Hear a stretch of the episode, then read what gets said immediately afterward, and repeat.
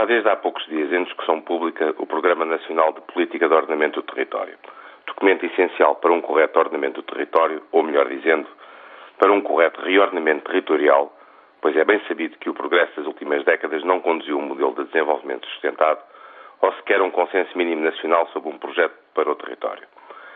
Desde a Lei de Solos de 1970, o atual documento muito se evoluiu e é de realçar o conceito de política de ordenamento como instrumento de afirmação de Portugal, nomeadamente a partir da atlanticidade do país.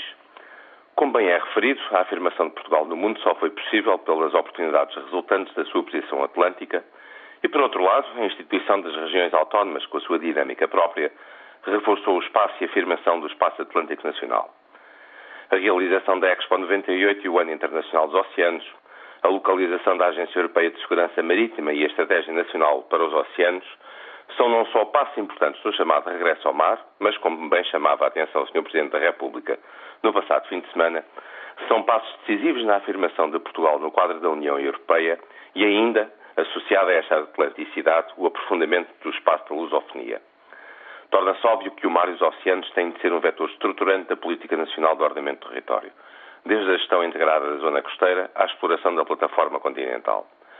Ora, a questão é a necessidade de uma visão sistémica integrada para o mar e o oceano, não só na sua dimensão política, como na sua dimensão económica e de valorização do património natural, acabando de vez com a visão redutora e anacrónica de que o mar é só pescas e barcos. Se é bem verdade que nos últimos anos Portugal tem avançado um pouco com a gestão integrada da zona costeira, com a implementação dos planos de ordenamento orla costeira, a verdade é que a matéria de proteção do património natural marinho é um praticamente vazio absoluto. Por mais extraordinário que possa parecer, a verdade é que desconhecemos a biodiversidade existente nos nossos mares. Por mais extraordinário que possa parecer, nunca foi realizada uma campanha nacional para conhecimento das espécies biológicas dos nossos mares. Por mais extraordinário que possa parecer, Portugal, ao contrário de outros países marítimos da União Europeia, continua a não ter uma rede de áreas marinhas protegidas que proteja e valorize o nosso património natural, reforça os recursos pesqueiros e cria uma nova oportunidade de negócio associando este património à valorização turística. Creio ser óbvia a questão: como vamos ordenar o território marítimo se desconhecemos os valores neles presentes? A insustentável letargia e ineficácia dos últimos anos tem de terminar rapidamente, sob pena de Portugal perder mais um comboio. Portugal tem infelizmente desperdiçado fundos comunitários que outros têm aproveitado precisamente na criação, ordenamento, gestão e valorização económica de redes nacionais de áreas marinhas protegidas. Veja-se, por exemplo, o caso do Reino Unido. Será que queremos perder mais uma e talvez última oportunidade no próximo quadro comunitário de apoio?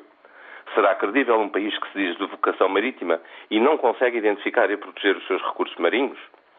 Bem anda, pois, o Programa Nacional Política de Ordenamento do Território ao entender como uma medida prioritária a criação e implementação da Rede Nacional de Áreas Marinhas Protegidas, de modo não só a fomentar a produção de recursos piscícolas, mas também a desenvolver o ecoturismo de vocação marinha, fonte de receita muito assinalável em vários países do mundo, a exploração do potencial biotecnológico, a óbvia associação a energias renováveis e, sobretudo, integrar esta componente numa visão sistémica. Que se cumpra este objetivo e que não se perca mais tempo.